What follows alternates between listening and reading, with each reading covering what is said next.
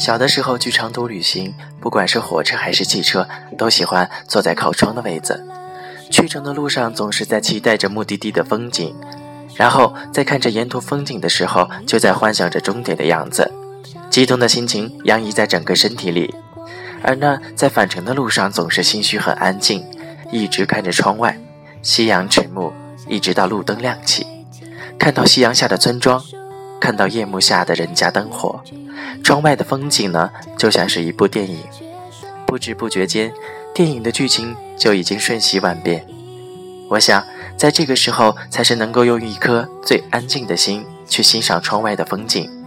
而这个时候映入你眼中的风景，也一定是最美的，因为心无旁骛，你就在风景中，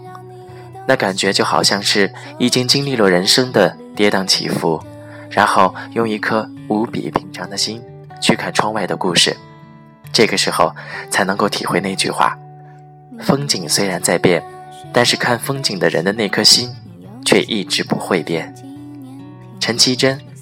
旅行的意义。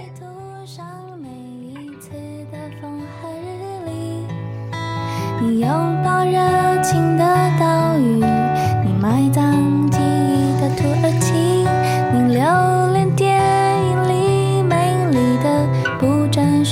场景却说不出